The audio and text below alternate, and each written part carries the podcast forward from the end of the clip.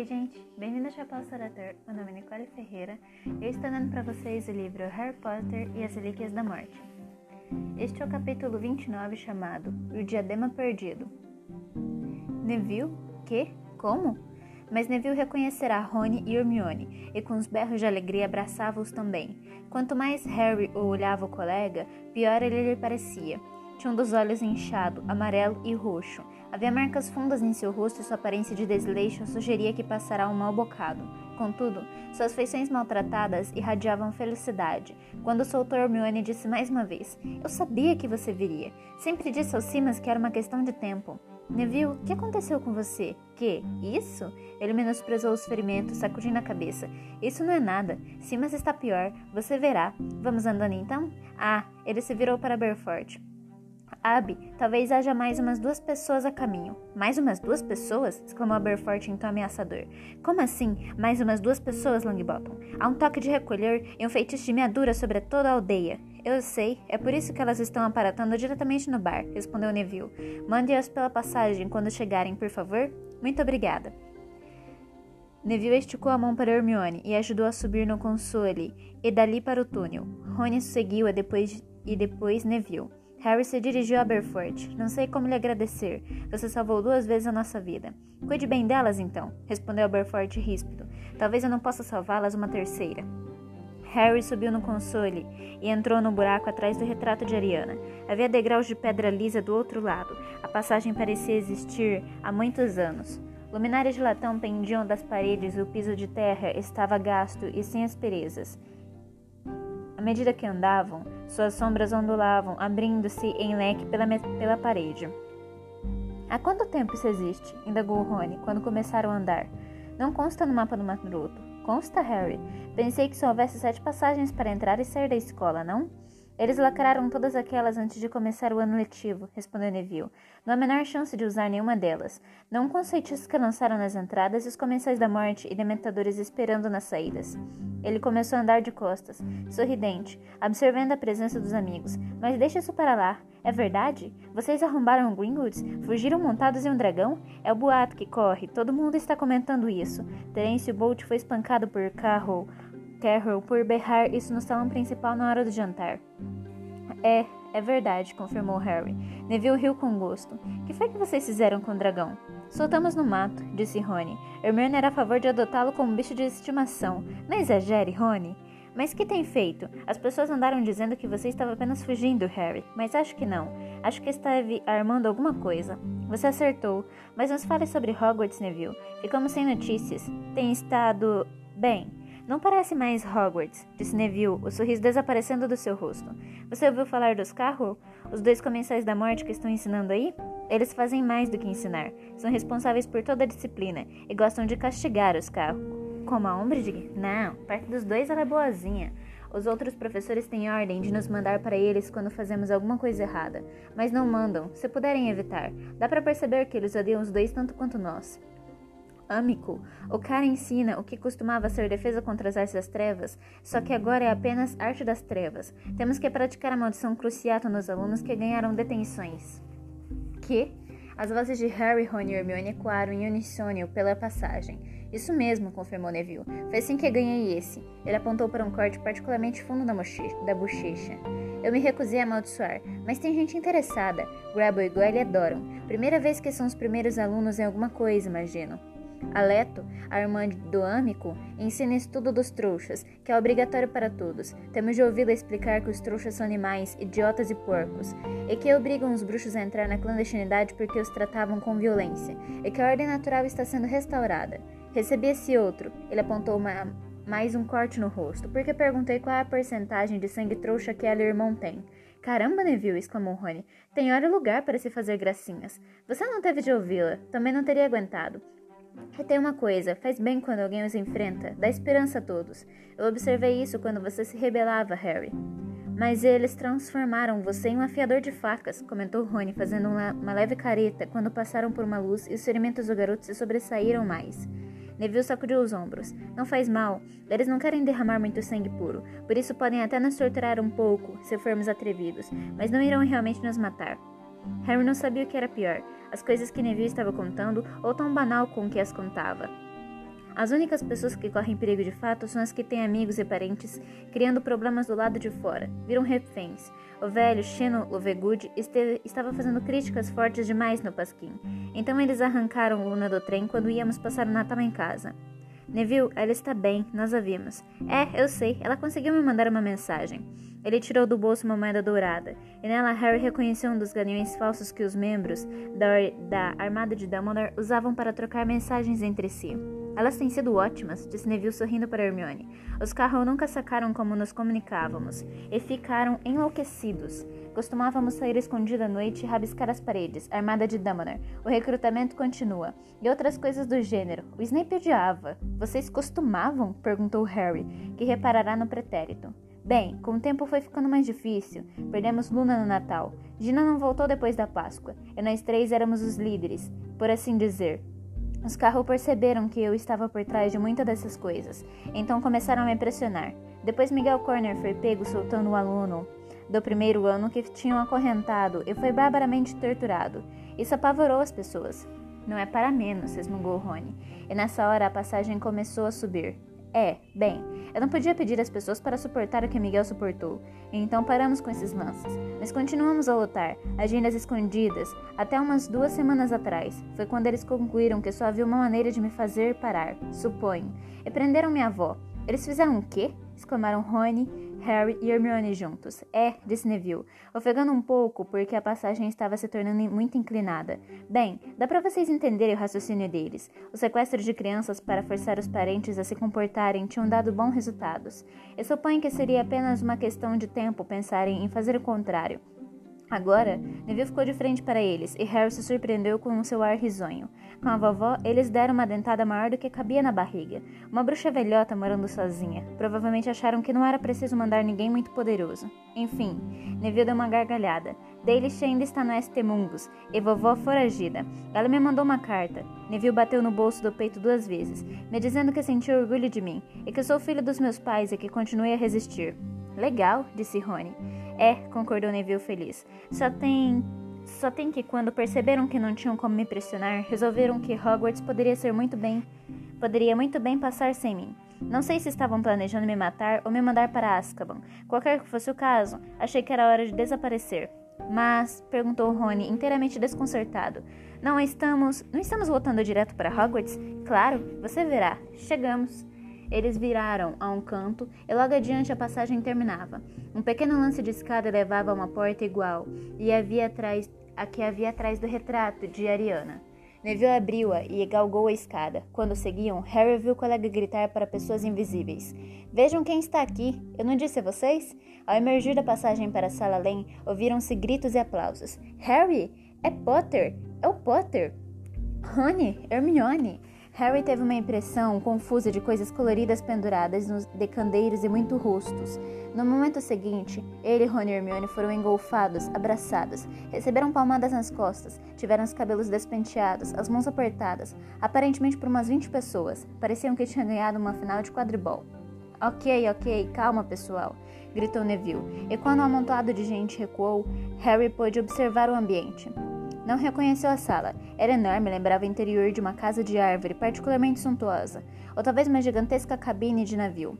Redes multicoloridas pendiam do teto e de uma galeria que rodeava o cômodo, cujas paredes sem janelas eram revestidas de painéis de madeira escura, coberta de tapeçarias de, cores, de cores vibrantes. Harry viu o leão dourado da Grifinória sobre o fundo vermelho, o texugo negro da Lufa-Lufa sobre o amarelo e a águia bronze da Corvinal sobre o azul. Só estava ausente o verde prata da Sonserina. Havia estantes superlotadas, algumas vassouras encostadas nas paredes e a um canto um grande rádio com uma caixa de madeira. Onde estamos? Na sala da precisa. Na sala precisa, é claro, respondeu Neville. Desta vez ela foi demais, não? Os carros estavam per me perseguindo e eu sabia que só tinha um esconderijo possível. Consegui passar pela porta e foi isso que encontrei. Bem, não estava exatamente assim quando cheguei. Era bem menor. Só tinha uma rede de tapeçarias da Grifinória, mas se expandiu à medida que mais gente da armada de Dumbledore foi chegando. E Scarrow, não pode entrar? Perguntou Harry olhando ao redor à procura da porta. Não, respondeu Simas Finnegan, que Harry não reconhecerá ou até, até ouvir sua voz. O rosto do colega estava inchado e roxo. É um esconderijo de verdade. Desde que um de nós esteja sempre presente, eles não podem nos surpreender. A porta não se abrirá. É tudo obra do Neville. Ele realmente saca essa sala. Você tem que pedir exatamente o que precisa. Tipo, não quero que nenhum seguidor dos carros possa entrar. E a sala fará isso. Você só tem que garantir que não deixou nenhum furo. Neville é cara. Na realidade não tem mistério, disse Neville modestamente. Eu já estava aqui fazia um dia e meio, louco de fome. Desejei arranjar o que comer. E a, e a passagem para o cabeça de javali se abriu. Entrei por ela e deparei com a Aberforth. Ele tem nos fornecido comida porque, por alguma razão, essa é a única coisa que a sala não faz. É, bem, comida é uma das cinco exceções da lei de Gump sobre a transfiguração elementar, afirmou Rony para surpresa geral. E assim estamos nos escondendo aqui há quase duas semanas, informou Simas. E a sala acrescenta mais redes todas, toda vez que precisamos. E até faz brotar um banheiro muito bom quando as garotas começaram a chegar. Foi quando desejaram muito poder se lavar, acrescentou Lila, Lila Brown que Harry não havia notado até aquele momento. Agora que reparava melhor o ambiente, reconheceu os rostos de muitos colegas. As gêmeas Patchum estavam ali, bem como Terence Bolt, Ernesto Macmillan, Antonio Goldenstein e Miguel Corner. Mas contem o que você. Mas contem o que vocês andaram fazendo, pediu Ernesto. São muitos boatos que correm e temos procurado nos manter informados sobre vocês pelo Observatório Potter. Ele apontou para o rádio. Vocês, vocês não arrombaram Gringotts. Arrombaram, confirmou Neville. E o dragão também é verdade. Ouviram-se breves aplausos e alguns gritos. Rony fez uma reverência. Que estavam procurando? perguntou Simas ansioso. Antes que alguém pudesse desviar a pergunta com outra, Harry sentiu uma dor terrível e causticante na cicatriz. Ao se virar rapidamente de costa para os rostos curiosos e extasiados, a sala precisa desapareceu, e ele se viu parado no interior de um casebre de pedra, em ruínas, as tábuas podres do assoalho do assoalho arrancadas aos seus pés, uma caixa de ouro desenterrada aberta e vazia ao lado de um buraco, e o berro de fúria de Voldemort vibrou em sua cabeça. Com enorme esforço, ele se retirou da mente de Voldemort e voltou ao lugar em que estava, na sala precisa, oscilando, o suor porejando em seu rosto e Rony sustentando-o de pé. O Rony sustentando-o em pé. Você está bem, Harry? Ele ouviu Neville perguntar. Quer se sentar? Imagino que esteja cansado, não? Não, respondeu Harry. Ele olhou para Rony e Hermione, tentando lhes comunicar mudamente que Voldemort acabara de descobrir a perda de uma de suas Horcruxes. O tempo estava se esgotando depressa. Se Voldemort desistisse, decidisse visitar Hogwarts em seguida, eles perderiam sua oportunidade. Temos que ir andando, falou. As expressões dos colegas se revelaram, dos colegas revelaram compreensão. Que vamos fazer então, Harry? perguntou Simas. Qual é o plano? Plano? repetiu Harry. Ele estava exercendo toda a sua força de vontade para não se deixar sucumbir à fúria de Voldemort. Sua cicatriz continuava a queimar. Bem, tem uma coisa que nós, Rony, Hermione e eu, precisamos fazer e depois temos que sair daqui. Ninguém mais estava rindo nem aplaudindo. Neville pareceu aturdido. Como assim sair daqui? Não viemos para ficar, respondeu Harry esfregando a cicatriz, tentando suavizar a dor. Tem uma coisa importante que precisamos fazer. Que é? Eu. Eu não posso dizer. Seguiram-se murmúrios de desagrado a essa notícia. As sobrancelhas de Neville se contraíram. Por que não pode nos dizer? Alguma coisa ligada à luta contra você sabe quem, certo? Bem, é. Então nós o ajudaremos. Os outros membros da armada de Dumbledore assentiram, alguns entusiasticamente, outros solenemente. Uns dois se levantaram de suas cadeiras para demonstrar sua disposição de agir imediatamente. Você não está entendendo. Pareceu-lhe ter repetido aquilo muitas vezes nas últimas horas. Nós, nós não podemos dizer. Temos que fazer isso sozinhos. Por quê? perguntou Neville. Porque, em seu desespero para começar a procurar o Horcrux restante, ou pelo menos ter uma conversa particular com Rony e Hermione para decidir por onde começar a busca, Harry teve dificuldade em pensar. Sua cicatriz queimava. Dumbledore nos encarregou de uma tarefa que não devíamos comentar. Quer dizer, ele queria que a fizéssemos só nós três. Nós somos a armada dele, insistiu Neville. A armada de Dumbledore. Estivemos todos unidos nisso. Temos continuado a resistir enquanto vocês três estiveram lá fora sozinhos. Não tem sido exatamente um piquenique, colega, disse Rony. Eu nunca disse que foi, mas não vejo por que não podem confiar na gente. Todos nessa sala estiveram lutando e acabaram aqui porque estavam sendo caçados pelos Carroll. Todos aqui provaram sua lealdade a Dumbledore. Lealdade a você. Escute, começou Harry, sem saber o que ia dizer, mas não importava. A porta do túnel acabará de abrir às suas costas. Recebemos sua mensagem, Neville. Olá, vocês três. Achamos que deviam estar aqui.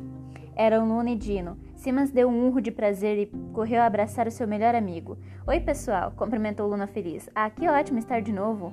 Luna?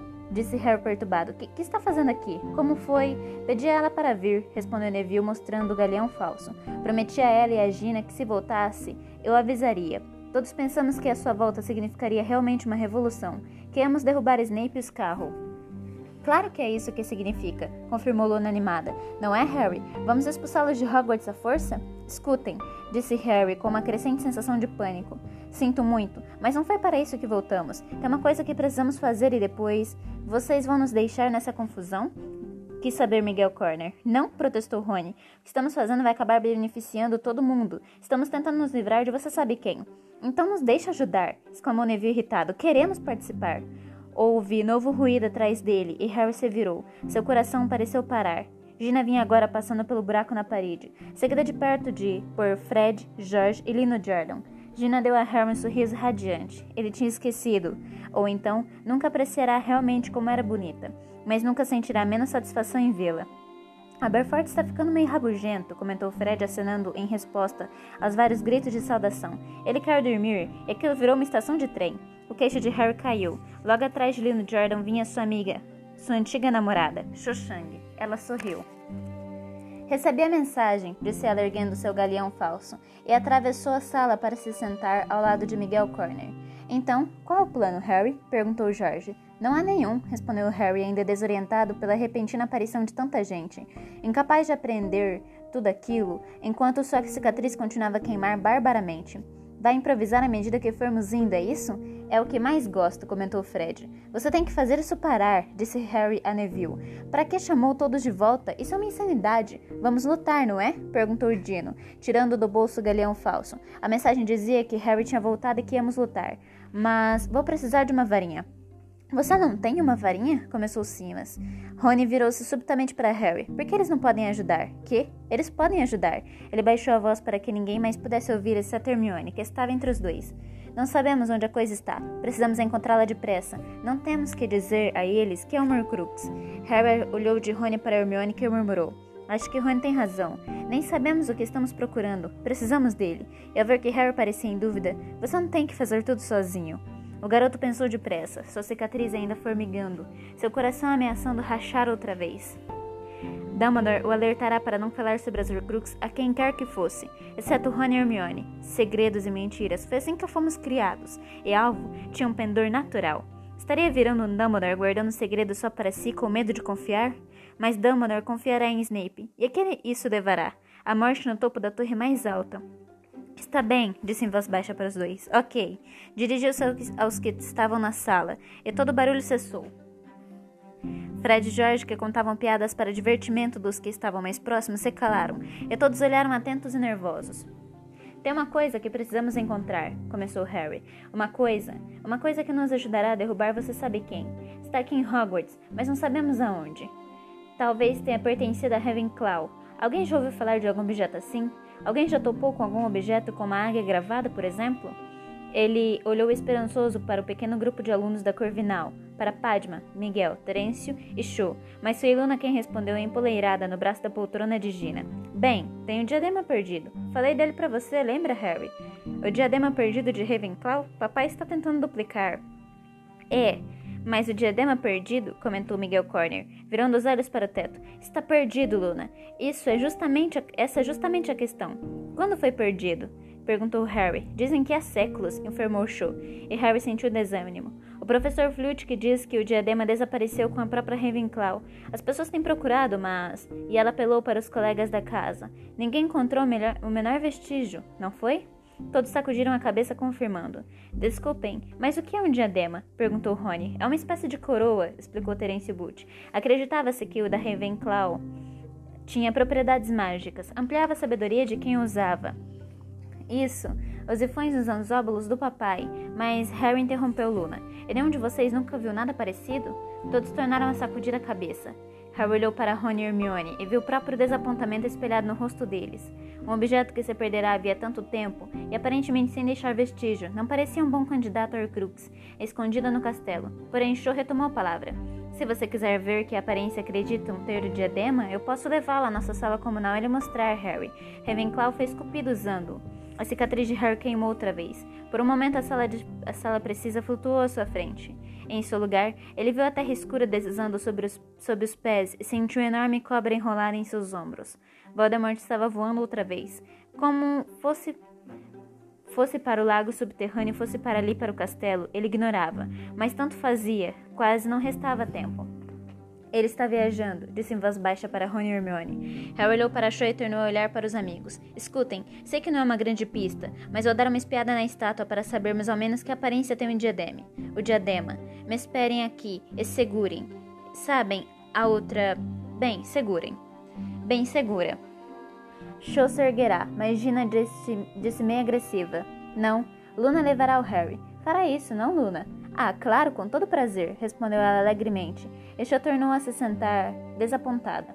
Como saímos? perguntou Harry a Neville. Por aqui. Ele levou Harry e Luna para um canto, onde um pequeno armário se abria para uma espada íngreme. Surge a cada dia um lugar diferente, por isso não conseguimos encontrá-la. O único problema é que nós nunca sabemos exatamente onde vamos parar quando saímos. Cuidado, Harry. Há sempre patrulhas nos corredores à noite. Tudo bem. Vemos vocês daqui a pouco. Ele e Luna subiram correndo a escada, que era longa, iluminada por archotes e fazia curvas inesperadas. Por fim, chegaram a que pareceu uma parede maciça. Entre aqui embaixo, disse Harry a Luna, apanhando a capa da invisibilidade e atirando-a sobre, e atirando-a sobre os dois. Deu então um empurrãozinho na parede. Ela se dissolveu ao seu toque e os dois saíram depressa. Harry olhou para trás e viu que a parede tornará a se fechar imediatamente. Achavam-se em um corredor escuro.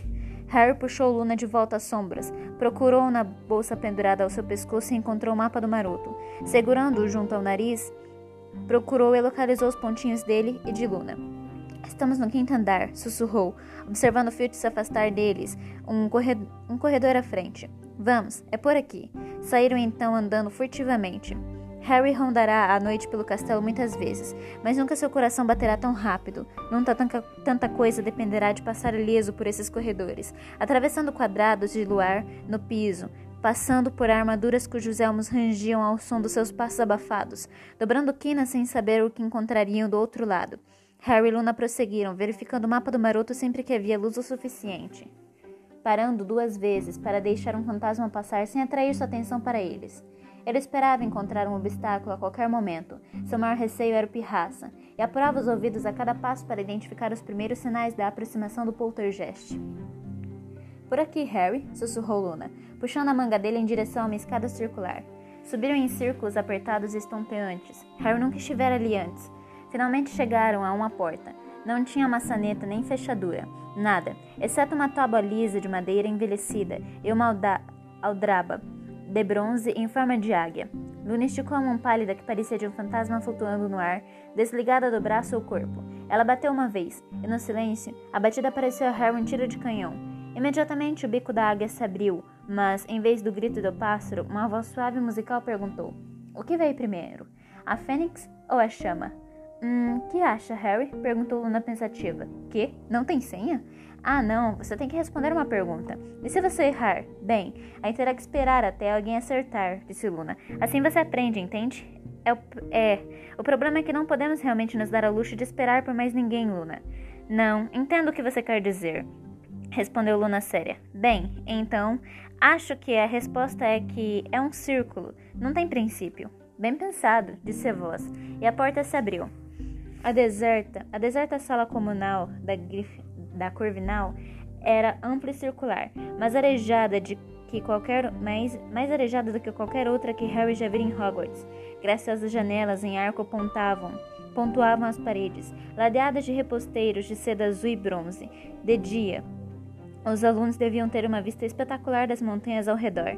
O teto era bobado e pintado com estrelas que repetiam também num carpete azul escuro. Havia mesas e poltronas estantes e um, e um nicho na parede oposta à porta. Uma estátua de mármore branco. Uma alta estátua de mármore branco. Harry reconheceu Rowena Ravenclaw pelo busto que vira na casa de Luna. A estátua se erguia ao lado de uma porta que provavelmente levava aos dormitórios no andar de cima. Harry se dirigiu à mulher de mármore, que pareceu fitá-lo com um meio sorriso intrigado do, no belo rosto, mas leve, levemente intima, intimidante. Um diadema de aspecto delicado fora reproduzido em mármore no topo de sua cabeça. Não era muito diferente da tiara que Fleur usará em seu casamento. Nesta havia dizeres mínimos gravados. Harry saiu debaixo da capa e subiu no pedestal de Ravenclaw para lê-las. O espírito sem limites é o maior tesouro do homem. O que faz de você um pobre espírito? disse uma voz aguda. Harry virou-se e deslizou do pedestal para o chão. O vulto de ombros caídos de Electro Carroll estava parado ali, no mesmo instante em que Harry erguia a varinha. Ela pressionou com um dedo curto o crânio com a serpente marcada a fogo em seu braço.